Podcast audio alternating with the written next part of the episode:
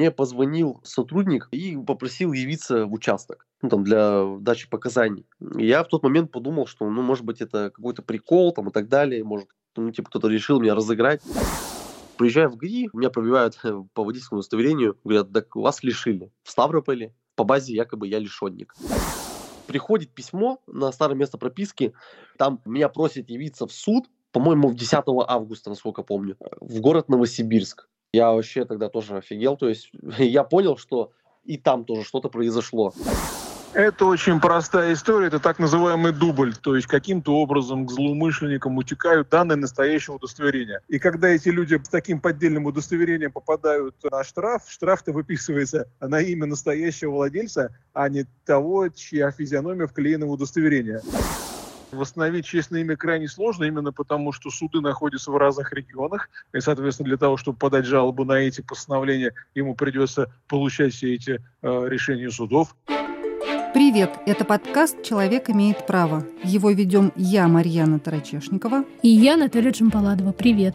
Российские власти заблокировали сайты «Радио Свобода», но мы продолжаем работать. Чтобы обойти блокировки, устанавливайте VPN, скачивайте наше приложение, куда уже встроен VPN, и подписывайтесь на наши страницы в социальных сетях.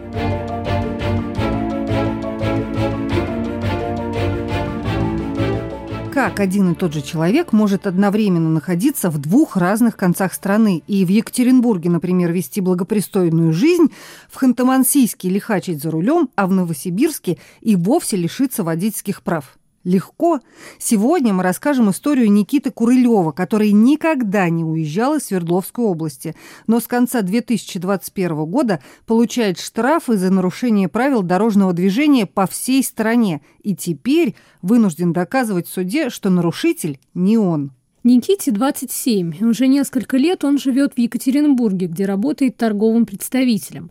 Работа требует постоянных разъездов, но серьезных проблем на дороге у Никиты, по его словам, не возникало. За рулем он уже 9 лет и называет себя обычным водителем. Но с конца декабря 2021 года на него посыпались штрафы. Вот что рассказывает сам Никита. Все началось с 2021 года. С конца декабря пришел первый штраф с другого региона котором никогда не был. Вот даже сейчас специально открыл этот штраф. Ханты-Мансийский автономный округ, там я никогда не был. 20 декабря пришел первый штраф, но он также был успешно погашен кем-то. То есть не мной я его не погасил, там спустя пару дней оплатился. А вы это увидели где-то у себя на госуслугах, да? Нет, у меня есть приложение, называется Росштрафы. Сюда пришел первый штраф, и он погасился там через пару дней. Но я даже не придал этому значения, я подумал, наверное, может, какая-нибудь ошибка, в общем. Спустя несколько дней, то есть 4 вот января, открываю просто штрафы, и пришел с Алтайского края. Тут два штрафа пришло на 500 рублей. Первый штраф, там нет страховки якобы, и на втором нет номеров или ТО, тоже 500 рублей. Они тоже успешно были погашены. Но я после этих штрафов съездил в ГАИ, поговорили с инспектором, вот мне там она распечатала штрафы, и, и эти штрафы там не были отображены, насколько я помню. Она говорит, да нет, все, все оплачено. Раз вы там тем более не были, то есть не стоит переживать. Никит, а инспектор не удивилась? Ну вот, когда вы пришли в ГАИ и сказали, вот смотрите, тут кто-то ездит, кто-то как бы я, там, где я никогда не бывал, его штрафуют, он это все погашает, но ну, это вообще нормально. Вот как инспектор на это отреагировал, на вашу историю? Тогда вообще как бы не было никакого удивления, то есть мы просто поговорили, она там смотрела по базе штрафы, она меня ну, убедила в том, что типа, ну, не стоит переживать, то есть если там тем более не были, все, типа, ну, штрафов нету, все, и это главное. Ну, я и после этого как бы забил на все. То есть я думаю, ну, ладно, что, раз нету на мне штрафов, значит, все в порядке. У меня не было даже в мыслях, что кто-то уже ездил в тот момент по поддельному документу. То есть я думаю, ну, может быть, реально были какие-то ошибки. То есть, ну, я уже потом даже забыл про это. Уже спустя год, 19 апреля, пришло еще вот два штрафа со Ставропольского края, собственно говоря, откуда потом пошла вся ситуация с лишением водительского удостоверения. Вот тут пришло со Ставропольского два штрафа на 500 рублей и 1000 рублей в ту дату самую, и было лишение водительского удостоверения. То есть человека тогда поймали по поддельному документу. Все эти штрафы тоже оплатились. Я подумал, что опять что ли все началось. Ну и спустя какое-то время, получается в мае, мне позвонил сотрудник и попросил явиться в участок ну, там, для дачи показаний. И я в тот момент подумал, что, ну, может быть, это какой-то прикол там и так далее, может, ну, типа, кто-то решил меня разыграть, то есть просто по телефону позвонил, там, представился, там, я такой-то, такой-то человек, я такой, да нет, все, до свидания. Я отключился, после этого мне перезванивает, он говорит, давай по видео поговорим, вот, ну, чтобы я доказал. Он мне по видео звонит на WhatsApp, я смотрю, что человек в форме сидит, там, показал мне удостоверение. В процессе диалога я уже понял, в чем суть. Он говорит, что якобы меня задержали 19 апреля в состоянии наркотического опьянения. А я ему начал доказывать, что это не я. Я говорю, я вообще в Ставрополе ни разу не был, что я проживаю в городе Екатеринбург, здесь работаю, на пятидневке постоянно никуда не уезжал. То есть там дальше Екатеринбурга, ну, максимум там до своих родителей они находятся. В поселке, где я всю жизнь прожил, за 140 километров от Екатеринбурга находится. Мы с ним разговариваем, я ему показываю паспорт, показываю права, он такой, блин, что-то вообще ничего не понимаю, и он показывает мне водительское удостоверение, фотографии тоже у меня есть, водительских прав поддельных. И он мне говорит, позвони, э, там, по-моему, по 112, по номеру, там, дежурную часть, и сообщи, что вот я тебе позвонил, там, со Ставропольского края, что произошла вот такая ситуация. Я после чего начал звонить. А зачем вам нужно звонить было на на, в дежурную часть? Сообщить, что вот э, случилось правонарушение, и что мне вот позвонил такой-то, такой-то человек. А, что вам позвонил участковый из Ставрополя и сказал, что человека поймали с поддельными документами на ваше имя? Да, да, да, то есть, что было правонарушение выявлено 19 апреля, что задержали человека там, на Форд Фокусе в состоянии наркотического опьянения. То есть вот я это все рассказал. Он мне еще сказал, скатайся, получается, в МВД и напиши объяснительную. Ну, чтобы вообще исключить все негативные, короче, моменты. Я на следующий день поехал в МВД, написал объяснительную, что я Курлев Никита Владимирович, проживаю в городе Екатеринбург, что в Ставрополе никогда не был, что автомобиль Ford Focus мне не принадлежит, что 19 числа я находился на работе, то есть никак не мог оказаться в Ставрополе.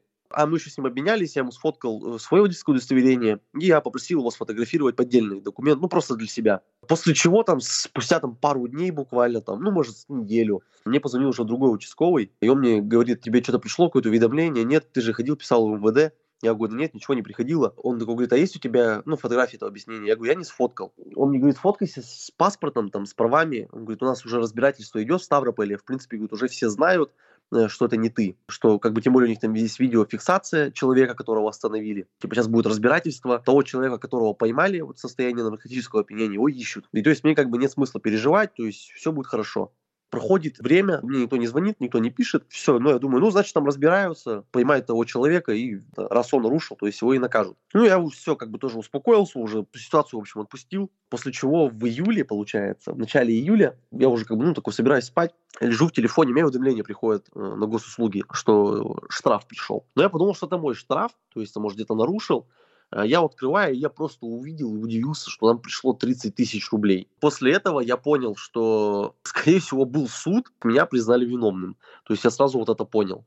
Меня вот эта ситуация, конечно, вообще жестко пошатнула. Я на следующий день с утра сразу в ГАИ, чтобы выяснить, ну, до конца разобраться, что, ну, что все-таки произошло. Приезжаю в ГАИ, меня пробивают по водительскому удостоверению, говорят, так вас лишили. В Ставрополе по базе якобы я лишенник. Э, я говорю, что мне делать вообще? Ну, инспекторов начал спрашивать, они говорят, ну, надо, типа, обжаловать, там, прокуратуру писать, ну, ну, лучше, типа, обратиться за помощью э, к юристам. Ну, соответственно, я нашел там через знакомых юриста, попросил грамотно все составить, направить это, мы там через госуслуги отправили, заказным письмом отправили в Ставрополь. Ну, то есть он мне как бы говорил, вот, делаю то, я говорю, да, конечно, там, то есть я, потому что, ну, не понимал, что делать вообще. Ну, и говорит, ну, остается ждать. Э, мне потом пришло с УМВД, вот куда я писал тогда объяснительную, пришел отказ о возбуждении уголовного дела. Вы просили, чтобы возбудили уголовное дело? Нет, я вообще писал объяснительную тогда, что это был не я и так далее в МВД. А мне вообще пришло письмо на, вот, на место, где я проживаю, что отказано в возбуждении уголовного дела. То есть вот тут, написано «постановил отказать возбуждение уголовного дела по сообщению о преступлении, предусмотренного статьей 159 УК РФ на основании П2 часть 1 ввиду того, что материальный ущерб не был причинен.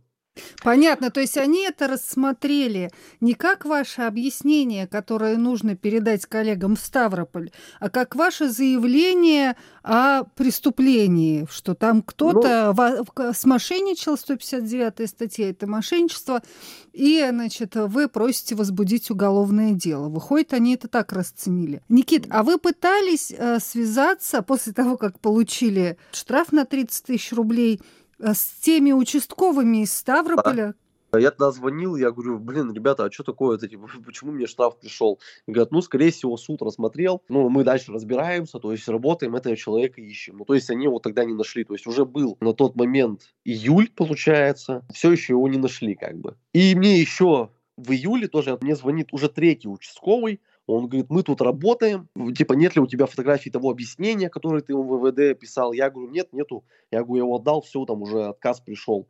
Он говорит, я сейчас тебе бланк вышлю, можешь ли ты еще раз написать объяснение и мне сфотографировать? Я говорю, да, конечно, могу. Я написал объяснение, ему сфотографировал, отправил в Телеграм. Он говорит, все, будем работать, сейчас все, все будет нормально. Хотя какой там нормально, если уже все, суд вынес приговор, так сказать, что меня лишить водительского удостоверения. Ну и суть в чем дальше? -то? Мы с юристом, ну, к которому обратился тогда первый раз за помощью, все отправили, говорит, ну, остается только ждать. Со Ставрополем все застопорилось, как бы ждем просто ответа. Пока ждали, приходит письмо на старое место прописки, там меня просят явиться в суд, по-моему, 10 августа, насколько помню, в город Новосибирск. Я вообще тогда тоже офигел, то есть я понял, что и там тоже что-то произошло. Я поехал в ГАИ, спрашиваю у инспекторов, я говорю, вот у меня тут такая-такая ситуация произошла, ну, еще как бы рассказываю за Новосибирск. Они говорят, да, действительно. Якобы меня поймали в Новосибирске в состоянии алкогольного опьянения. Мне распечатали карточку правонарушения. Я смотрю, что там уже поймали человека 18 июля, получается, на ВАЗ-2109. Я уже понял, что тут медлить не стоит, и через знакомых нанимаю автоюриста приезжаю к нему, все это рассказываю, ну, так же, как вам все с самого начала. Мы в этот же день начинаем просто направлять везде письма. И дозвонились до э, Новосибирска, и всегда нам сказала, что суд переносится на октябрь, пока что дело это зависнет. Ну и нам это на руку сыграло, чтобы успеть собрать весь пакет документов. Ну и, соответственно, мы начали заниматься ставропольским делом с самого начала. Собрали весь пакет документов. Я с работы заказал характеристики. Я работаю другом представителем, мы заполняем маршрутные листы. Ну, у нас отчетность такая, в общем. Каждый день по торговым точкам ездим. Вот эти все документы собрал. Выписки из карты собрал. Детализацию звонков э, съездил к своему оператору, сделал. Все, все это прикрепили и уже направили просто во все стороны, куда это возможно. Там еще суд должен был пройти в Ставрополе. Адвокат попросил его перенести, потому что мы тогда в процессе работали. Перенесли суд пока что непонятно на какую дату, то есть пока еще не было никаких уведомлений. Но знаю, что в Новосибирске должен быть суд 18 октября. И сейчас э, все просто как бы висит в воздухе, то есть нету ни ответов, ни приветов, просто ждем. Вы слушаете подкаст «Человек имеет право». Продолжим после короткого объявления. Самые интересные дискуссии из соцсетей. Подкаст «Цитаты свободы». Каждый понедельник и четверг я, Аля Пономарева, пересказываю вам самые важные дискуссии, чтобы вы могли не тратить время на чтение Фейсбука и просмотр Ютуба. Слушай подкасты «Радио Свобода» в iTunes, на Google Podcast, в Яндекс.Music, в Castbox и Spotify. Подкасты «Радио Свобода». Вы слушаете подкаст «Человек имеет право». Его ведем я, Марьяна Тарачешникова. И я, Наталья Чемпаладова. И сегодня мы рассказываем невероятную историю Никиты Курылева, который, судя по всему, может одновременно находиться в двух разных концах страны и получать штрафы за нарушение правил дорожного движения. Но на самом деле все значительно сложнее.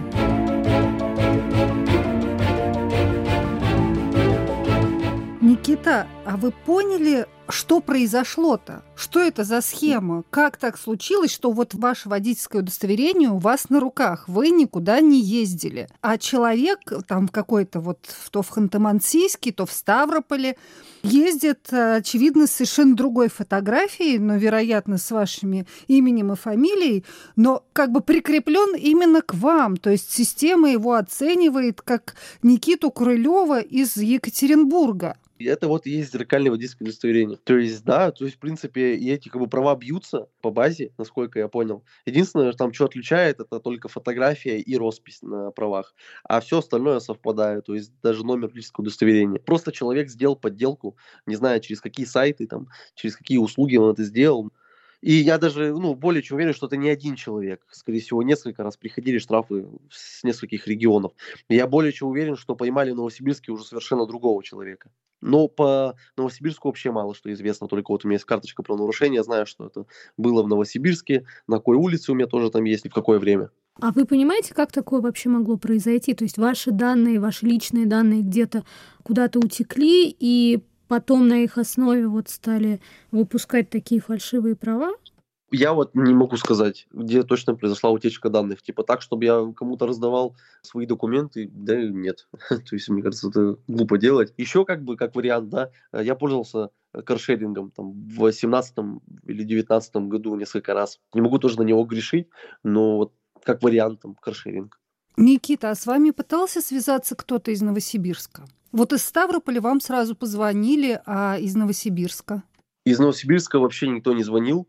Единственное, что только пришла судебная повестка на старое место прописки, и все. То есть более вообще ничего не было. Никто не звонил, никто не писал. А как вы сейчас ездите за рулем? Что вам говорят сотрудники ГАИ? Как себя вести в этой ситуации? Можете ли вы продолжать ездить за рулем? Тут, наверное, больше будет зависеть э, как человеческий фактор от инспектора. Я просто ему буду показывать пакет документов, то есть, что вот так и так, у меня заключен договор с адвокатом, мы сейчас работаем, суд прошел там некорректно.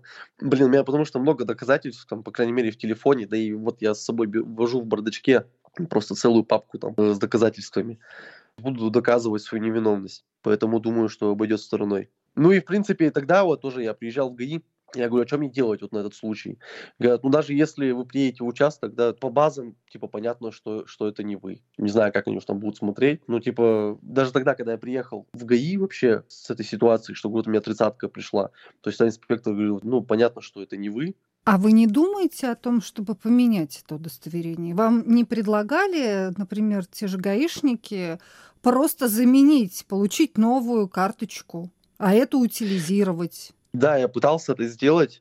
Когда я приехал в ГАИ, мне сказали, что пока не снимут ограничения, их не поменять. То есть потому что по базе лишения. То есть сначала надо снять все ограничения, доказать свою невиновность, только после этого в обязательном порядке в любом случае их придется поменять. А если не секрет, дорого ли вам обходится автоюрист? Мне просто интересно, вот в этой ситуации, в которой вы оказались не по своей вине, ведь э, кто-то должен быть крайний, и теоретически с кого-то можно потом потребовать возместить а, вам моральный вред и расходы на автоюриста. Только надо понять, с кого. Ну, это я рассуждаю просто вслух. Это же, наверное, Сами гаишники виноваты, что у них база утекла. Ну, или с того человека, который с фальшивыми правами, если его поймают, или их поймают. Тут в любом случае надо сначала доказать свою невиновность, откусать свое, так сказать, снять с себя все ограничения. То есть уже, чтобы я был чистый, поменять документ, ну, а потом уже взыскивать, конечно, сумму, которую я потратил.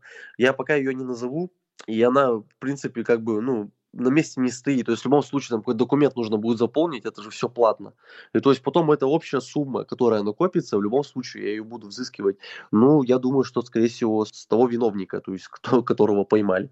Ну, как в Ставрополе, так и в Новосибирске.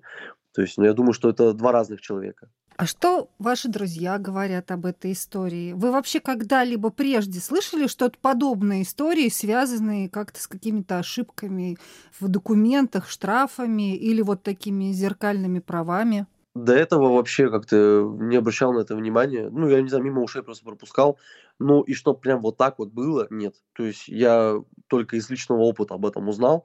Ну и, соответственно, после этого там, ну, смотрел, в общем, гуглил подобные ситуации. И вот Тогда там тоже мужчина рассказывал про такой случай из своей жизни, но он доказал свою невиновность. Поймали, получается, человека, который также по поддельным документам ездил, якобы у него была необходимость, ну вот у виновника, который сделал поддельный документ, вот там сделал через телеграм-канал, насколько я понял, но его посадили, потому что это подделка документа.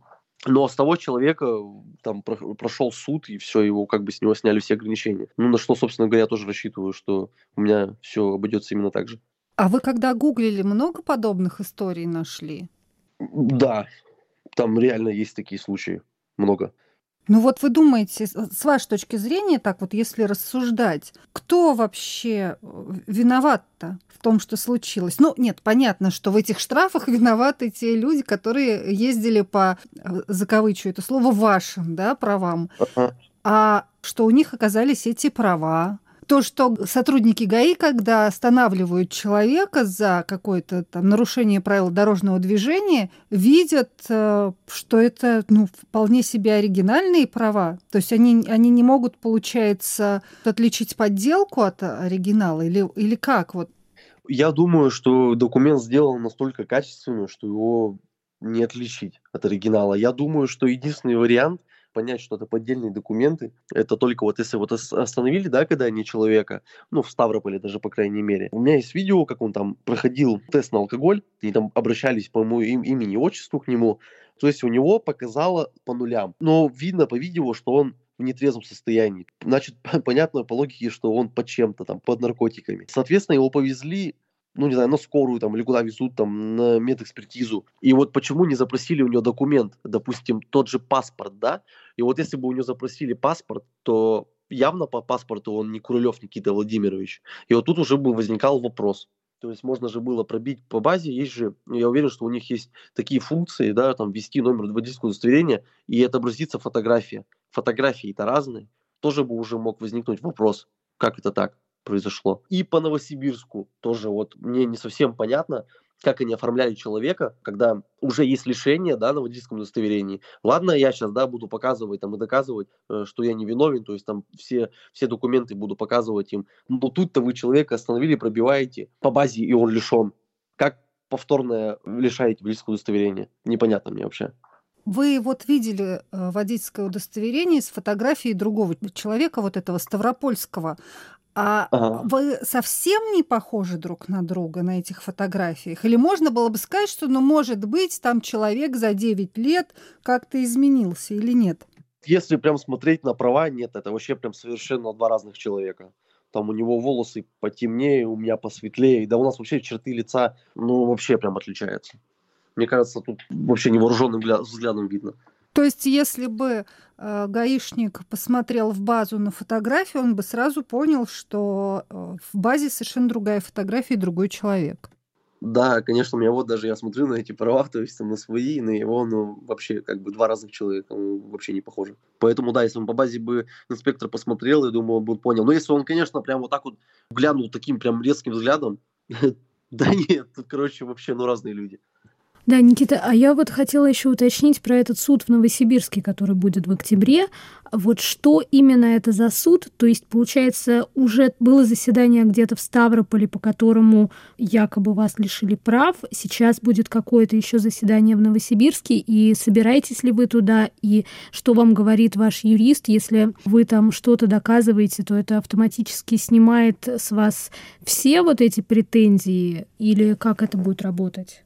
У нас вообще как бы сейчас задача основная, это, конечно, доказать ну, мою невиновность э, по Ставрополю. И когда суд снимет все ограничения, у нас будет вообще достаточно там, фактов и аргументов, что в Новосибирске был тоже не я, им объяснить ситуацию, что вот такой же случай был в Ставрополе, мы, в принципе, это уже все прикрепили и направили в Новосибирск. Но в любом случае эти документы будем дополнять, потому что достаточно времени до октября. А ехать нет, это вообще накладно, то есть это надо же там проживать, реально много затрат, поэтому нет, навряд ли. Суд также будет, то есть там будут рассматривать просто без, э, без моего присутствия и без присутствия э, моего юриста. То есть вот а, по состоянию на а, сейчас, начало сентября 2023 года, вы просто ждете, что вам ответят а, из Ставрополя, из Новосибирска, ждете, как дальше будут развиваться события. Да, совершенно верно, просто в ожидании. Мы созванивались с адвокатом, он еще там кое-что продумывает, еще хочет кое-что прикрепить.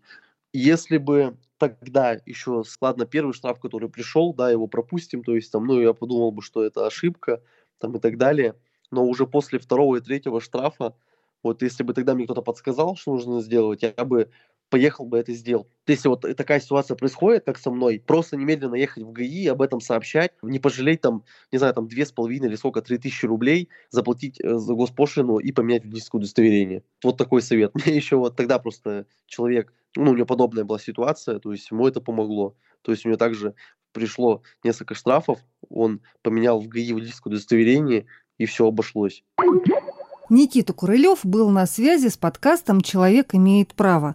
А мы обратились к автоюристу Сергею Радько и попросили его прокомментировать, как такое вообще стало возможно и что делать человеку, у которого обнаружились зеркальные права.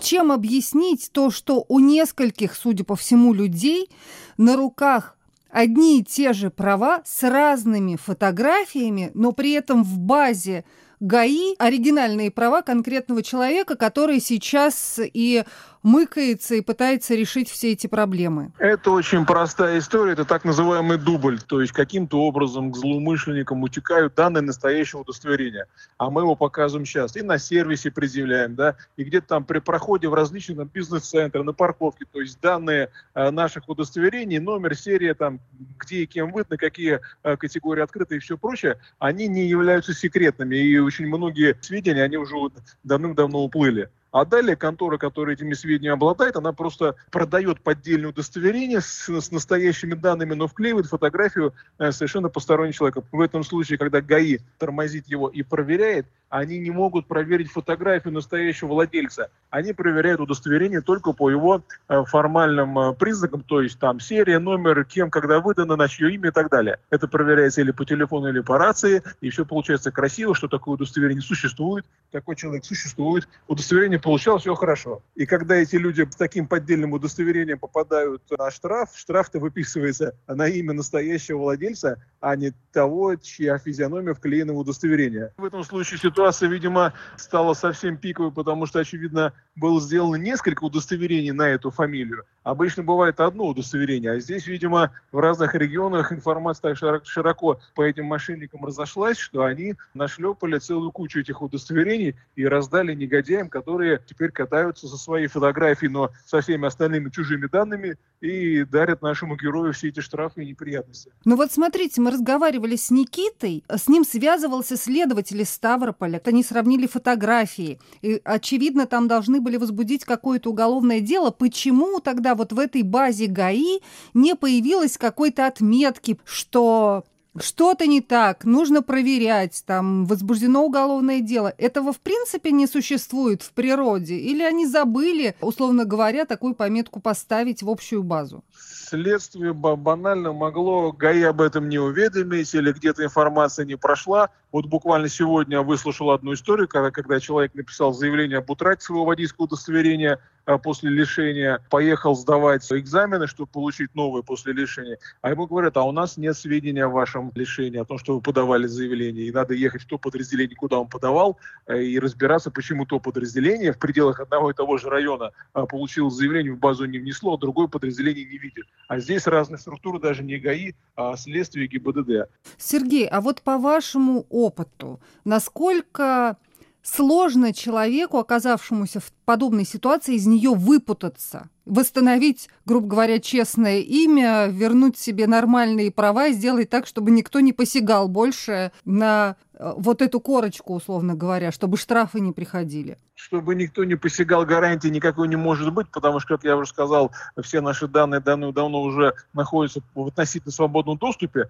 а поэтому, получив удостоверение, мы не можем быть уверены, что через какое-то время кто-то не получит этих данных. Единственное, что надо делать, это, конечно, при первом же звоночке, когда приходит штраф на это удостоверение, надо тут же разбираться, и, ну, можно пойти в ГАИ, например, подать заявление об утрате этого удостоверения, получить другое с другим номером и серией, и тогда то удостоверение при проверке если поймают того злоумышленника, да, оно будет значить как недействительное, и его задержат. Конечно, восстановить честное имя крайне сложно, именно потому, что суды находятся в разных регионах, и, соответственно, для того, чтобы подать жалобу на эти постановления, ему придется получать все эти э, решения судов, э, подавать жалобу, восстанавливать срок, а суд напишет, что вас извещали по адресу, указанному в протоколе, и наплевать, что такого адреса не существует.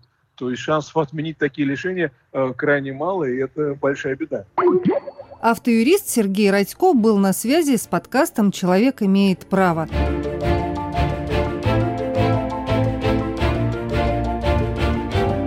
Это был подкаст «Человек имеет право». Его вели я, Марьяна Тарачешникова. И я, Наталья Чемпаладова. Наш подкаст можно слушать на основных подкастовых платформах. Это Apple подкасты, Google подкасты, Яндекс Музыка, Castbox, YouTube, а также на сайте Радио Свобода. Слушайте нас, подписывайтесь, ставьте лайки и сердечки.